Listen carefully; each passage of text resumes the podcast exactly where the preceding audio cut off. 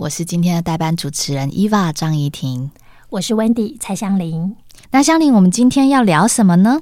嗯，我们今天要聊的就是职场妇女的情绪管理。哦，对，我们两个都是职场妇女嘛，对，非常有资格来讲这个职业妇女的情绪管理哦。对，因为我们自己好像也很常 在每个角色中承担非常多的情绪，对不对？对，伊娃，我问你哦，嗯，你觉得为什么就是职场妇女啊，比一般的角色，她的情绪管理更困难，而且又更重要？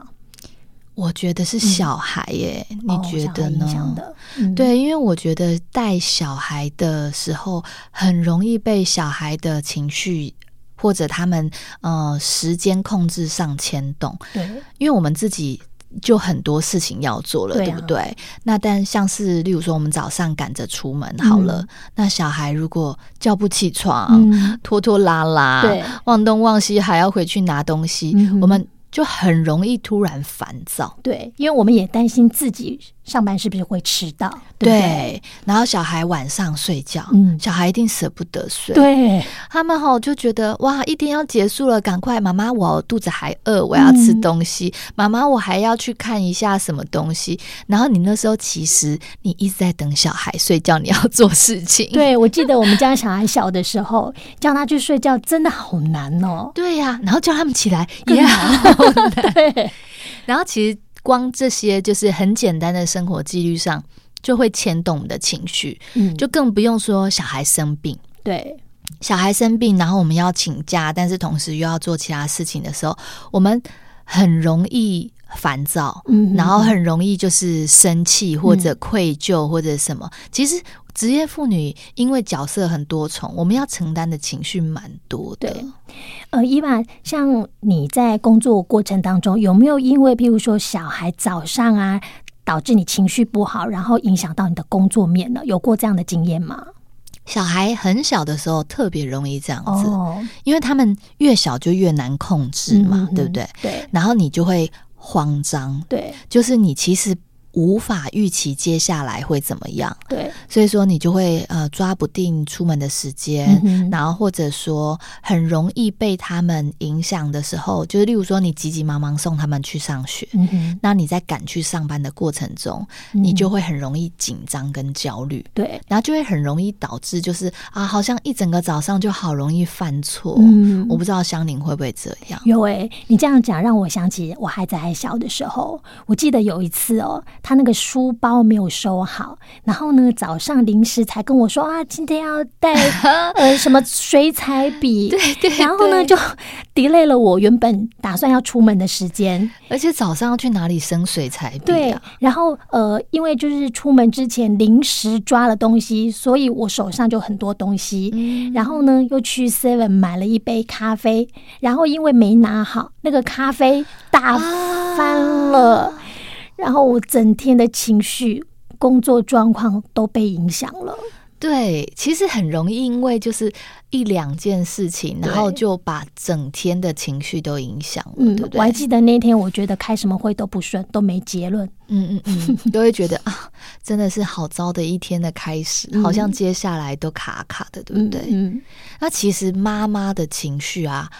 也很容易影响小孩的情绪，哎、欸，也是哎、欸，对不对？嗯、其实我们烦躁，小孩子是一个很敏感的接受体，他们都可以感受到。对，你这样讲，让我想起哈，我有一个朋友，他最近呃还蛮困扰的。怎么了？对他，他跟我说，他的小孩从前几个月开始就开始有一些很特殊的症状，比方说、嗯、洗手的次数增加，或者是说走路的那个步调。可能他这一条路他走不顺，又重复，就是可能你说倒回去走吗？对，倒回去走。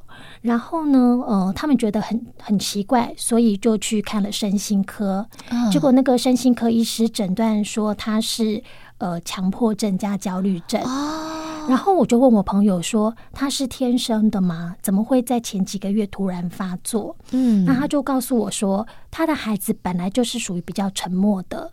那他。在孩子就是呃一开始有这些特殊行为之前，他刚好连续两天早上情绪大暴走。你说妈妈情绪大暴走？对对对，妈妈情绪大暴走，连续两天。然后他告诉我，第三天开始，他的孩子就不说话了。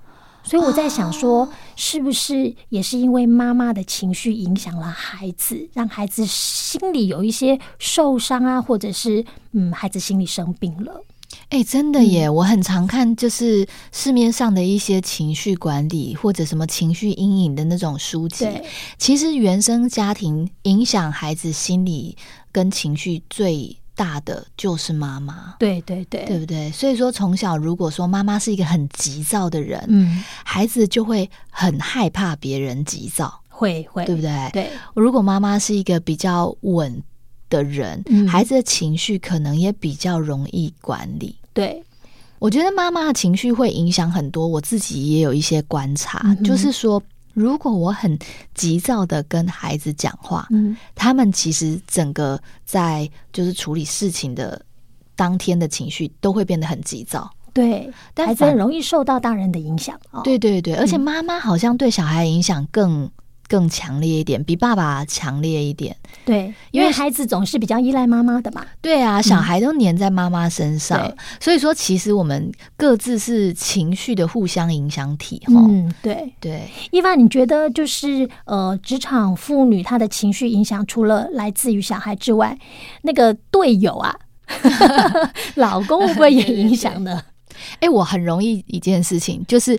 我小孩在那边，例如说没有收玩具，嗯、我不会觉得很烦。嗯、但是当我老公他只要抓狂，嗯、然后吼小孩说：“嗯、你为什么不赶快收玩具？你这样子的话，我们等一下怎么办？”嗯，我就会跟着抓狂。哦，其实他那个 情绪是会扩散的，所以我老公是我的那个，就是触发点 （trigger）。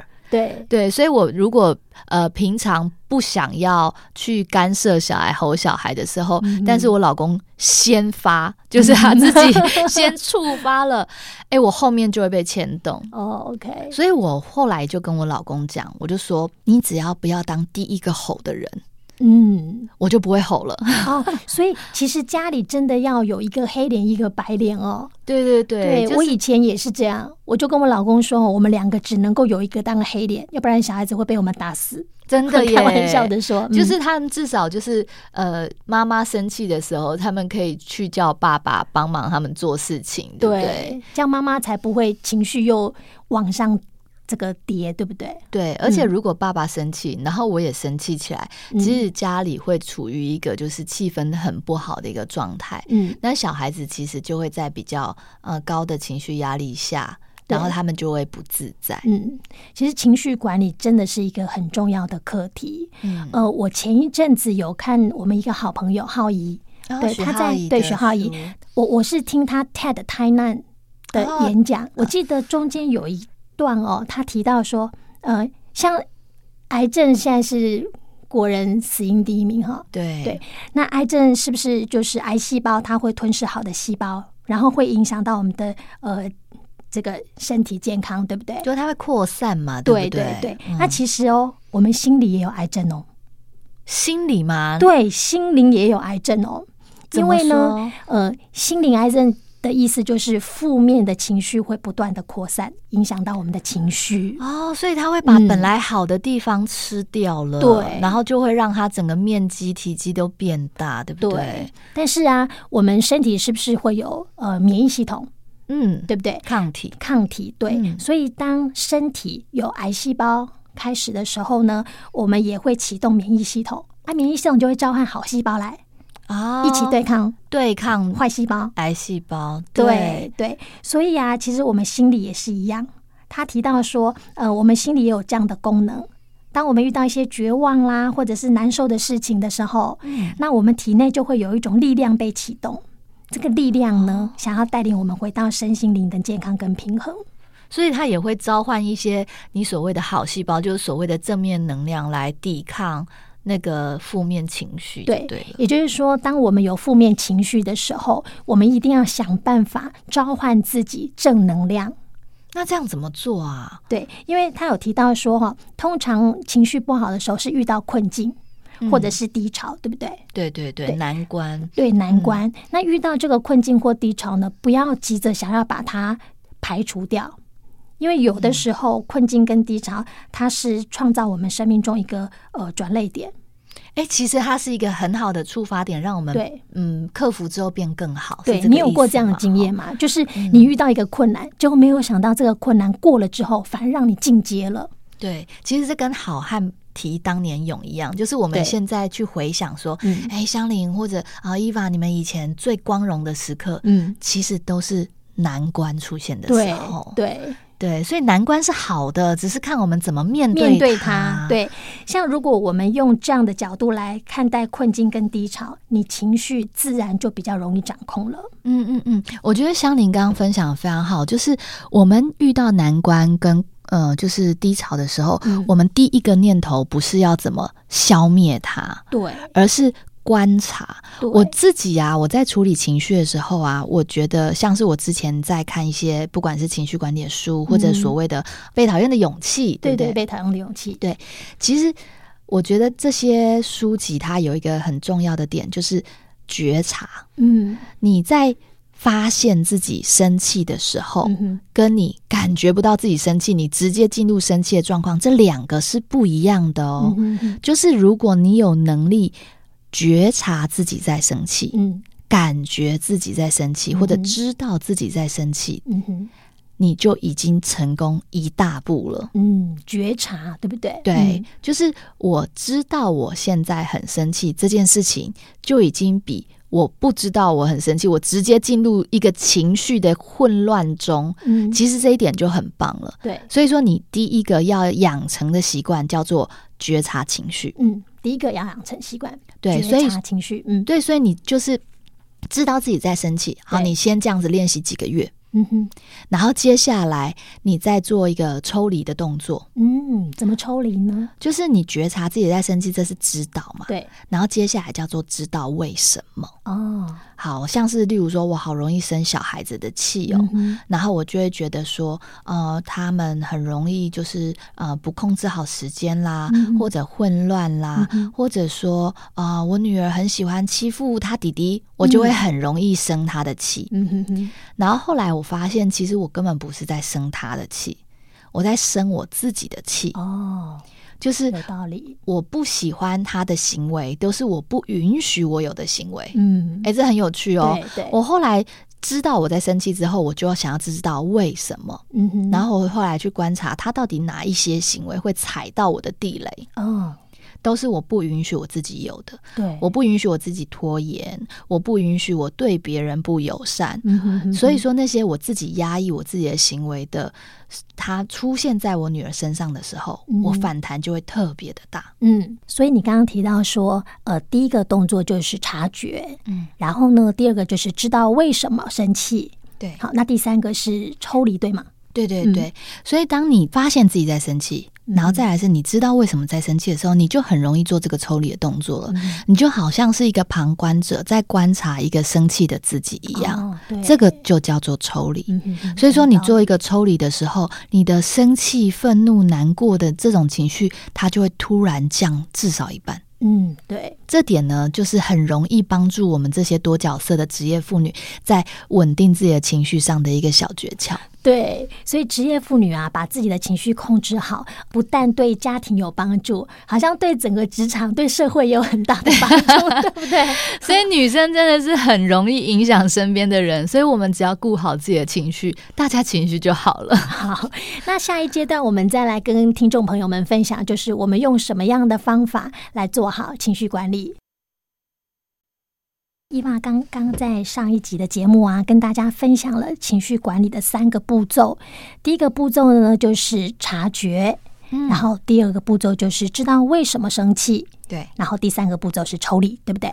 对对对，嗯、就是你知道自己为什么生气，然后知道为什么之后，就可以很容易的抽离了。嗯，那香菱，你自己在职场工作上会不会有遇到情绪混乱的时候啊？有哎、欸，像我的第一份工作是做。呃，银行的电话客服哦，客服人员是不是很容易接受到负面情绪啊？对，像我们呃，受到负面情绪的来源，大部分是譬如说客诉，或者是有的时候我们会对于其他部门的同事有一些不谅解。嗯，对。那像刚刚伊娃你介绍那三个步骤，在我们职场工作者也相当有帮助。嗯哼，我就回想以前我的工作，就是有的时候你会不经意的被客户情绪给。调动激怒了，对，因为其实客诉电话的人是不是其实就是不满意才来客诉的，所以他们其实都很不高兴嘛。对，所以察觉好重要。那你如何察觉自己生气呢？通常生气会有几种反应，譬如说讲话变大声，对对 对，小孩特别容易这样，或者是变急 啊，就变快，对不对？变快，对啊，或者是你可能用字会比较不理性。锐利嘛，锐利，对，对，所以这个就是察觉自己在生气了。嗯，好，那接下来呢，我们要很快的知道我到底是生什么气，为什么生气？嗯、那通常是这样子的哈，因为客户打电话进来，他不认识我，他这个气绝对不是出在我身上，除非是我的呃态度不好。哦，所以他其实不是在生客服人员的气。对，所以为什么生气呢？他可能气的是，比方说他现在在使用信用卡的时候遇到了一些问题，刷卡刷不过。嗯，好，所以我要知道他气的是什么。然后接下来第三段就是抽离，我们不要把客户的情绪放在心里。OK，对，我们就是先把事情给处理好，就是客户的情绪，你不要影响到你自己的心情。所以专注在事情上的呃处理，而不要让情绪来，就是让这整件事情变得更复杂。对对对，所以呃有一句话你一定听过，就是先处理心情，再处理事情。哎，真的，对对，心情处理好之后，事情就简单很多了，对，对不对？那有时候哦，先处理心情，指的是先处理自己的心情。对对对对对，的确是这样，不一定是先处理对方的心情。当自己的情绪稳定了之后，其实这整件事情就会更顺的处理了。嗯、没错，那像呃，伊娃刚刚有提到说，职场妇女很容易受到小孩子的情绪影响。嗯，比方说早上起床，小孩子很容易赖床，对不对？对。好，我们最怕小孩子赖床之后发出一个 那个会令妈妈抓狂的声音。哎，我知道，我知道，我们家是 就是救护车的声音，对不对？嗯。嗯，对，这样，你看很多妈妈现在一定点头如捣蒜。对，好，那呃，我们家孩子小的时候也是这样，我也非常讨厌那个声音。真的，只要小孩一发出那个声音，我脑神经就会断线。对，那后来呢，我怎么样调整自己？就是那个声音，你不要理会它，可是你只要把接下来你要做的事情做了就好。不要理会他的意思是说，当做没听到，是不是、啊？也可以这么说，你就把它当成是外面发出的一些声音，就是说，把它真的当做是外面救护车就对了。对，你就真的把它当成是救护车。那那个时候，小孩子这边，嗯，你原本要做什么，或者是你原本要他做什么，你就照着去做。比方说，他在床上，嗯，但是我要他起床去刷牙，所以这时候呢，我就。拉着他，带着他去浴室去刷牙。他在嗯，就让他嗯。哦，所以说专注在处理事情，对，然后不要让小孩子的行为去影响到自己的情绪，对不对？对，对哦，这好重要哦。嗯，那我情绪管理哦，也受到我阿嬷、我外婆很大的影响。哦，外婆教了你什么呢？对，我外婆，她是一个很有智慧的，算生意人。生意人、啊，对他那个年代，他就做生意了。哦、那我们在工作上面遇到什么困扰，我都会去找我阿妈。哦，因为阿妈她可以教你很多东西。对，我还记得有一次哈，那时候我刚升上来当主管，嗯，然后呢，有一次我被我们老板叫进去他的办公室骂。老板骂你啊？对，老板骂我，因为老板早上进公司的时候，发现为什么业务同仁都还在吃早餐。那时候不是应该在工作了吗？哦，因为他一进公司就发现，哎，怎么大家都没有在工作，还在给我吃早餐，然后可能还三三两两聊天，然后看手机什么的。对，然后呢，老板把我叫进去，他就劈头骂了我。他说：“你们的业绩不好，很明显就是看到你纪律没有管好。”哦，其实纪律真的还蛮重要的，但我好委屈哎、欸，因为我都有叫他们要。要赶快工作啊，但是他们就说没有吃饱怎么工作？对，所以其实我那时候被老板骂，我还蛮委屈的。所以那时候，呃，我就把这个困扰，我就回去跟我阿妈讲，我就很难过，然后在阿妈面前哭了。嗯，因为老板骂你，你很委屈。然后阿妈跟我讲一句话，她说：“麦考爱求，就是不要哭，要笑。”对，阿妈说不要哭，要笑。好，这句话很有深度哦，因为阿妈跟我说哈，她说如果你哭是因为你做不好，你要赶快想想怎么样才能够做得好。你哪有时间哭？其实哭不会让事情做好的意思，但是现在要解决你委屈的心情，其实最好的方法是把事情做好。对，所以那时候我就回想说，以刚刚那个事件来说，我是不是有做不好的地方？的确，我身为一个主管，本来就是应该要把我部署的纪律先给管控好。嗯，所以我不能够因为就是我已经做了，但是他们叫不听，我就觉得我把事情给做了。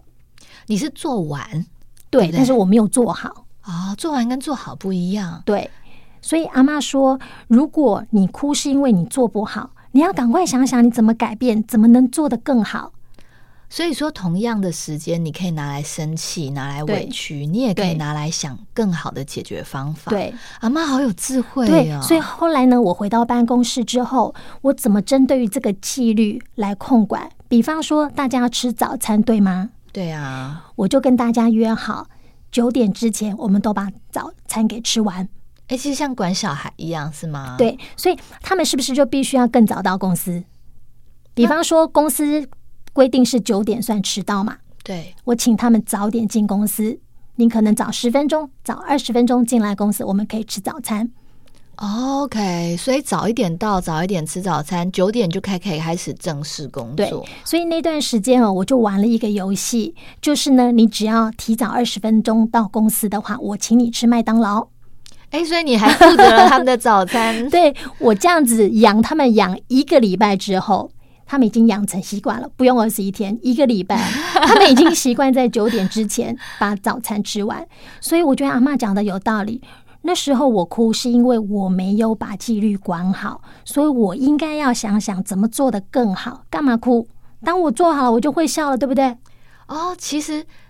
香玲，我这样讲对不对？嗯，其实你那时候委屈，其实你也有点生气，自己没把事情做好。对，然后你气的是主管讲对了，嗯，因为如果主管讲的是你真的做好的东西，其实你没必要生气，也没必要难过嘛，对，对不对？对，所以有时候我们真的发现情绪真正的原因是我们在生自己的气，没错啊。那我刚刚讲的那句是上联哦。还有下联哦，阿妈还说了什么？快跟我说！来，我再重复一次上联哈。我阿妈说哈，不要哭，要笑。上联是：如果哭是因为你做不好，要赶快想想怎么样才能够做得更好。哪有时间哭？嗯，做好了你就会笑了。好，那另外呢，如果你哭是因为别人不懂你的好，你要继续让自己更好，因为到时候该哭的是他，不是你。你应该哈哈大笑。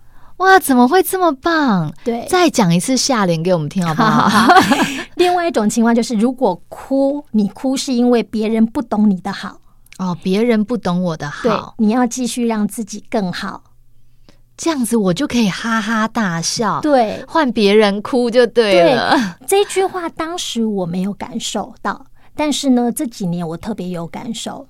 对，怎么说？对，因为譬如说，呃，我们现在都会在。部落格发表一些文章，对，但不是每一个人的观点跟我们都是一致的。他可能会在我们的文章底下会有一些比较呃负面的，或者是不同观感的留言。你说酸民对不对？对。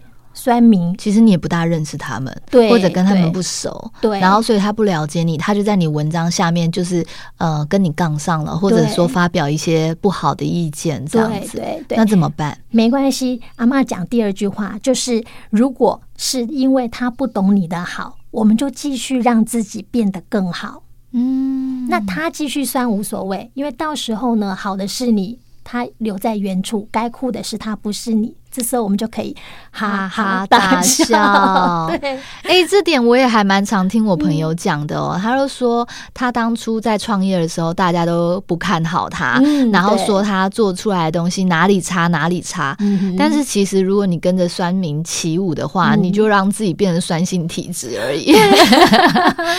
所以，其实对自己的健康、对自己的情绪、对自己的事业都没有好处。对，所以与其生气，不如争气。没错，你讲的这句真的太好了。所以你把事情拿在生这些人的气、生自己的气都没有用，你不如拿那些能量来想说，怎么样让自己的事业做得更好，让他们真的没东西可以酸了。嗯，这时候就换我们大笑了嘛，对不对？啊，这点真的还蛮重要的耶。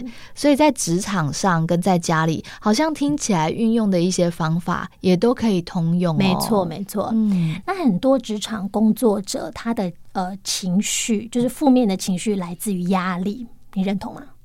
压力是造成情绪一个非常大的原因。对，嗯，我曾经在网络上我看到一个公式，我觉得这个公式相当不错，可以用来疏解压力或减低压力的。你说公式是 formula 那种，就是 A 加 B 等于 C 的公式吗？对，对，对对对，不是公共电视的公式，哦、不是不是，对对对，是数学公式的公式，数、啊、学公式的公式。好，我讲给你听哈。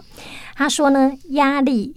等于困难程度除上个人能力，压力等于困难程度除上个人能力，所以说分母是个人能力，嗯、对，分母是个人能力，分子是困难程度。哦，解释一下给你听。所以你看哈，在这个公式之下，你要把压力变小，是不是有两个方法？哎，把分母变大。大或者是把分子变小，小，所以啊，第一个哈，就是你可以把分子变小，分子是困难程度，对不对？对对对。有的时候呢，譬如说一个大工作困难程度比较高，你就可以把它切成小部分。嗯哼，对。那你看哦，呃，每一部分就是一个小段、小阶段，它的困难程度一定比整个大工程来的简单，对不对？因为你把它切小了嘛，所以一个一个处理当然就比较简单。对，譬如说我们业务单位举例了哈，嗯，假设我一个月要有一百万的业绩，压力是不是很大？没错啊，对，但我可以把它切割啊，我切成譬如说一周好了，一周二十五万，那二十五万的压力困难程度是不是比一百万来的低？就是你要先想怎么完成二十五万，对，比你一次想说哇一百万压力很大，好像真的困难度低一点点嘛，对对？对对。好，那这是第一种方法哈。第二种方法呢，我们就是要把分母变大。嗯哼，那这个分母呢，就是个人能力。嗯，提升个人能力。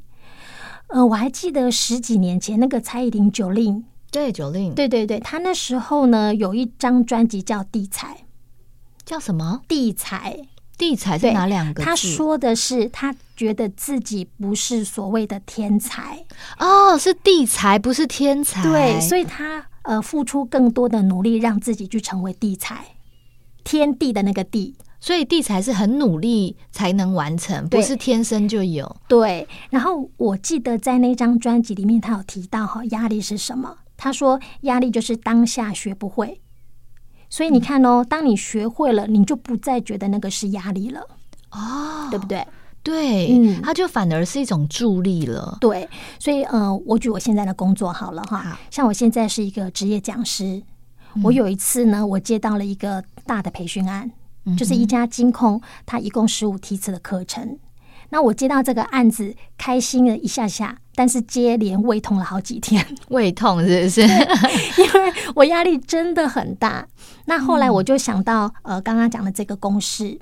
压力等于困难程度除上个人能力。嗯哼，所以呢，我第一个，我先把困难程度降低，我就不要想着十五题，嗯，我先做好每一题的课程。嗯，那一题的课程呢，这个困难程度一定比十五题来得低，对不对？就一题一题完成。对，那另外我就想办法让自己的授课能力提升，就是那个分母提高变大。对。对，那呃，譬如说，我就请教前辈啦，或者是我跟其他的名师学习。当我能力提升了，我的心情也就比较轻松了。我就用各种方法来让这个个能个人能力变大，就对了。对对对，还记得那个公式吗？嗯、呃，压力等于困难程度除以个人能力。嗯，这谢谢香菱这一段的分享。其实这也让我想到一句话，嗯、就是当你觉得前面的困难很大，你跨不过去，嗯、不是因为困难太大，是因为你太小。是，所以当我们变大变壮的时候，我们一脚就跨过去了。对，对，好棒的分享啊！谢谢香菱。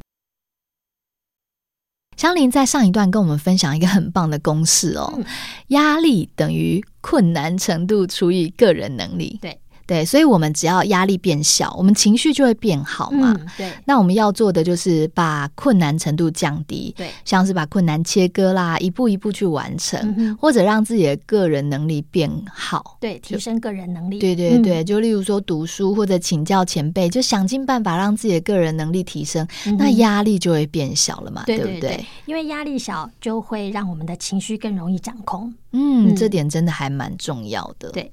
哎，伊娃，像你工作那么多哈，你压力应该很大，对不对？每天压力都好大。那你这个压力你会带回家吗？哦，你是说工作的情绪带回家是不是？哎，这里我有几个还蛮不错的方法可以分享给大家，赶快跟听众分享，因为。如果从家里到公司期间，这叫做通通勤时间嘛？对对对对，所以说如果从工作结束到回家，也会有这段时间。对。对，那我之前有听过，就是我一个好朋友，他说他如果因为他是一个总经理，女生哦，做到总经理非常的不容易，嗯、所以他其实每天要面临的是整个事业群的压力，对，然后还有董事长的一些业绩要求，嗯、所以他压力非常大。那他也是两个孩子的妈妈，他说他回家前会有一个仪式。哦，什么样的仪式呢？他会找一间咖啡厅，很安静的咖啡厅，坐下来，嗯，慢慢的喝一杯茶，嗯，或者慢慢的喝一杯啊、呃、舒心的饮料，像什么柑橘、洋甘菊茶啦，嗯、什么这些，喝杯花茶。然后他喝完，慢慢的喝完一杯茶之后，他才准备回家。哦，那这样对于这个情绪的好的帮助是什么呢？就是你让前面的情绪不要做一个虚线点的延伸，嗯、你让这个情绪在这里画一个逗点，嗯、或者画一个句点。哦、OK，然后所以他就仪式化了这个东西，嗯、哼就是他每天只要进入这个咖啡厅，他其实呃混乱的情绪就降低一半。哦，我可不可以把这个咖啡厅当成是心灵的浴室？浴室是把它洗涤的浴室吗？对对对，对，哦、对，就是把在工作上面不好的情绪或者是压力，先在这个咖啡厅把它沉淀下来，把它洗干净之后再回家，是这个意思吗？对，我觉得应该是这个意思。哦嗯、然后像是这位总经理朋友，他就是会。好，慢慢的喝完一杯茶，然后再回家，嗯、所以他情绪转换就会有一个中间的仪式过场，嗯、那他就会让自己的情绪很容易去做切换。嗯，这个方法挺不错的。对，但像我，因为我自己还蛮常加班，然后小孩子还算小，所以说我要赶回家帮我儿子洗澡，啊、我就比较没有时间，就是停留在一个地方。对，有些妈妈是就是赶着接小孩的，那怎么办呢？对对对，所以说，我觉得耳机就是一个。非常好的工具哦！我在不管是呃开车、骑车，或者说坐捷运的这种呃通勤的时间，我觉得都可以应用哦。嗯、就是我只要一戴上耳机，嗯、我就觉得我隔绝了我跟外面纷扰的世界，欸、然后我就开始听音频。嗯，你都听哪些内容？我听的音频很有趣哦，就是我如果是从家里到上班的路上。嗯我就会听有声书哦，就会我会买一些。现在音频有很多课程嘛，对。然后我就会听一些，就是我觉得可以在职场上需要用到的音频。嗯哼，对。然后所以说我这样就可以转换我从家里可能刚刚还在叫小孩起床啊，然后还在那准备他们的文具什么的那种混乱心情，直接切换成专业的经理人的一个心情，嗯、刚好也可以启动你的上班，对不对？启动一天的情绪，对对对。所以我上班的过程中，我就会听比较专业或者比较商管类的音频。你在上班的过程听，其实你一到公司的时候，你就觉得。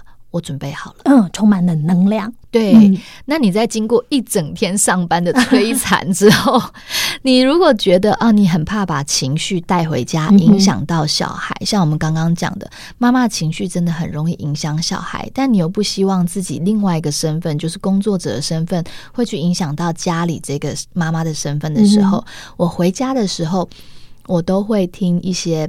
静坐相关的，或者说一些心灵相关的音频，嗯嗯，所以其实都在听音频，但是我听的内容不一样。嗯，所以下班的你听的是比较轻松的。对，比较放松的。如果是单纯听音乐的话，嗯、我就可以听一些啊轻松的流行歌曲，嗯、然后或者说听一些呃，我觉得，例如说杨定一博士的有声书，嗯、哦，他就可以让我的情绪整个呃 calm down 下来，嗯、然后我就可以去呃听一些情绪管理的课程啦，或者这些就是让自己觉得哦，我也准备好了回家切换角色的这种比较。稳定的课程，哎，我觉得这个转换这个仪式真的很好用，哎，好，比方说，呃，如果时间允许的话，你可以在下班回家途中找一个比较安静的地方，比方说咖啡厅，嗯，你沉淀一下一天工作的情绪，不要把这个上班的情绪带回家，压力带回家。对，那如果说有很多妈妈，譬如说你要赶着接小孩啊，呃，时间比较没有办法让你有一个空档可以。坐在咖啡厅里的话，就可以像伊娃给的建议，你戴着耳机，隔绝跟外界的这个纷纷扰扰。对对，而且伊娃很棒的是，他跟我们分享，他上班跟下班听的音频是不一样的。对，一个是呃增加能量的，对 然后一个是降低焦虑的。对对对，这个方法真的很棒。那除了这个方法之外，伊娃，你还要用其他的方式来管理自己的情绪吗？像是我觉得职业妇女哦，她其实很容易被小孩影响情绪，对，对不对？对，所以说，其实我们情绪最稳定的是小孩睡觉的时候。对，所以说，我觉得像对我来讲很重要的就是早上这段时间。嗯，所以说，如果我是在被小孩叫起床。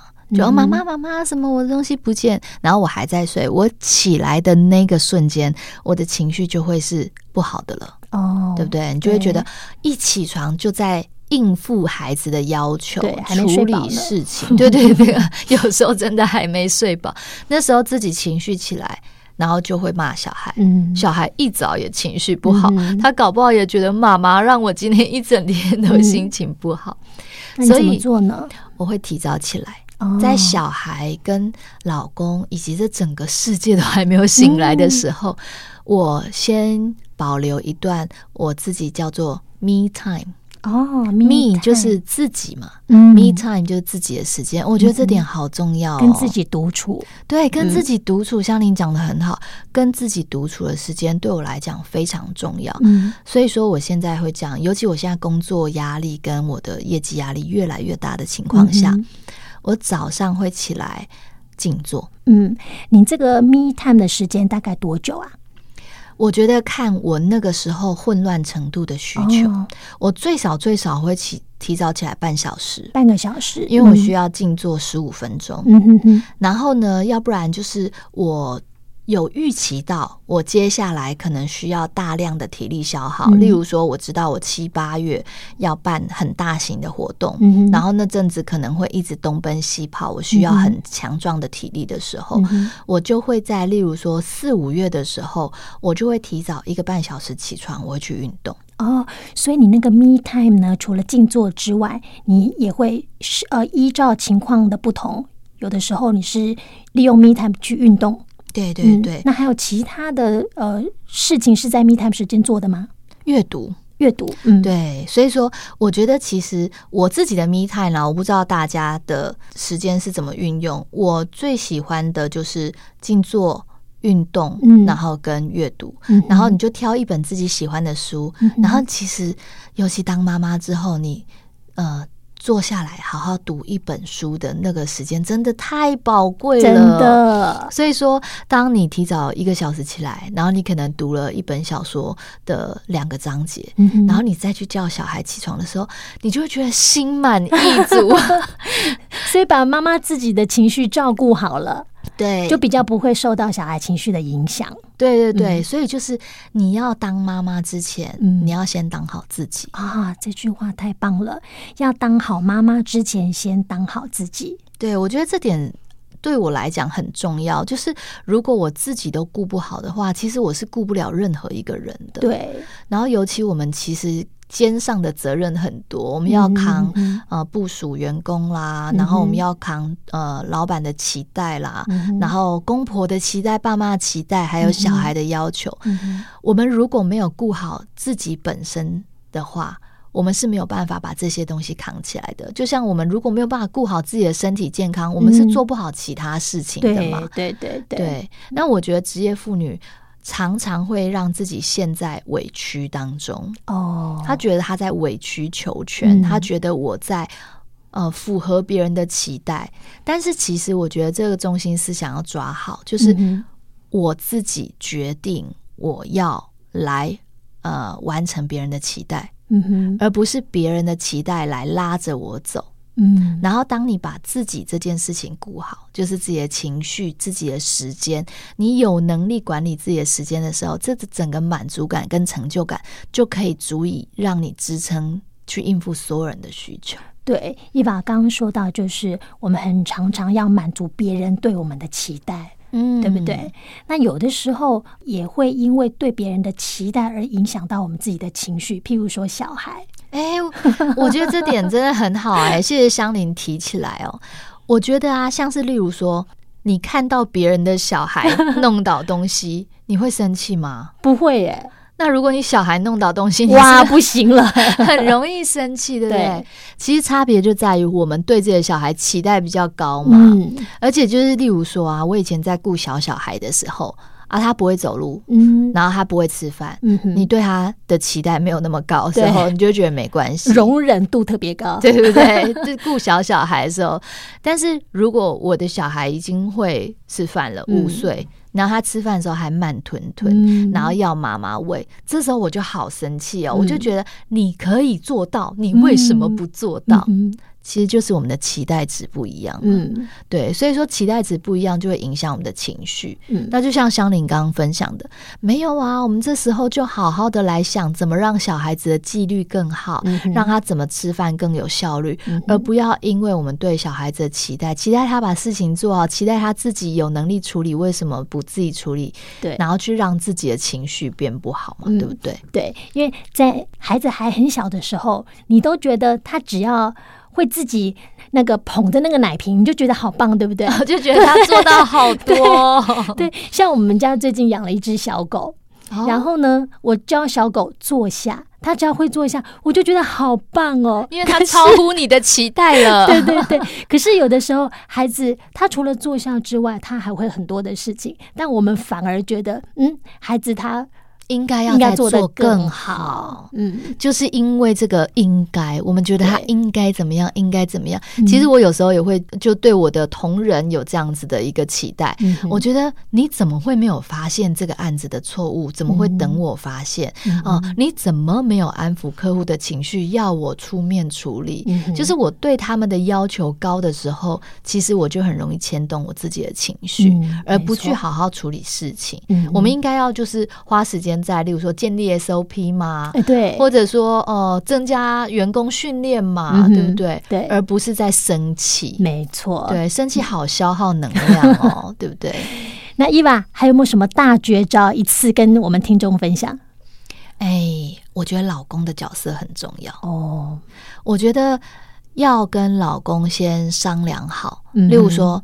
女生的情绪很重要嘛？对。然后有时候我们跟老公抱怨的时候，嗯、哼他们就会说：“来，我给你一点建议，你应该怎么做？怎么做？”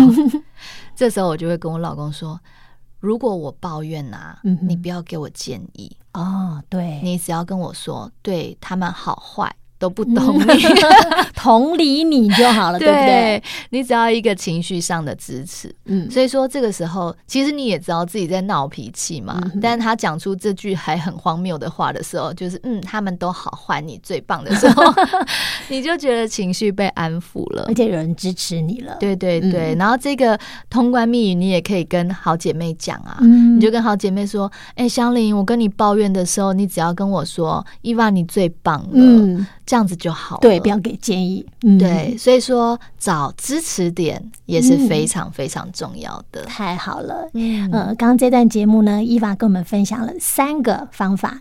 第一个就是，呃，你如何不要把工作情绪带回家，就是要有个仪式转换。对，比如说去咖啡厅过个场，嗯、或者是戴个耳机，好听一下一些音频，转换一下心情。对对。那第二个呢，就是要降低期待。嗯，嘿，不要再把我们的期待放那么高了，你就比较不会那么大的压力了。不管是对老公期待、孩子的 期待，或者部署的期待，是。那最后一个呢，就是要有支持者，譬如说跟老公讲，跟你的好姐妹说，当我跟你抱怨一些事情的时候，你先不要给我建议，你只要告诉我，我好棒。给我同理，这样就好了。真的，嗯，这几点其实都蛮好用的，嗯，分享给听众。嗯，希望这一集的节目也能够为听众带来一些帮助。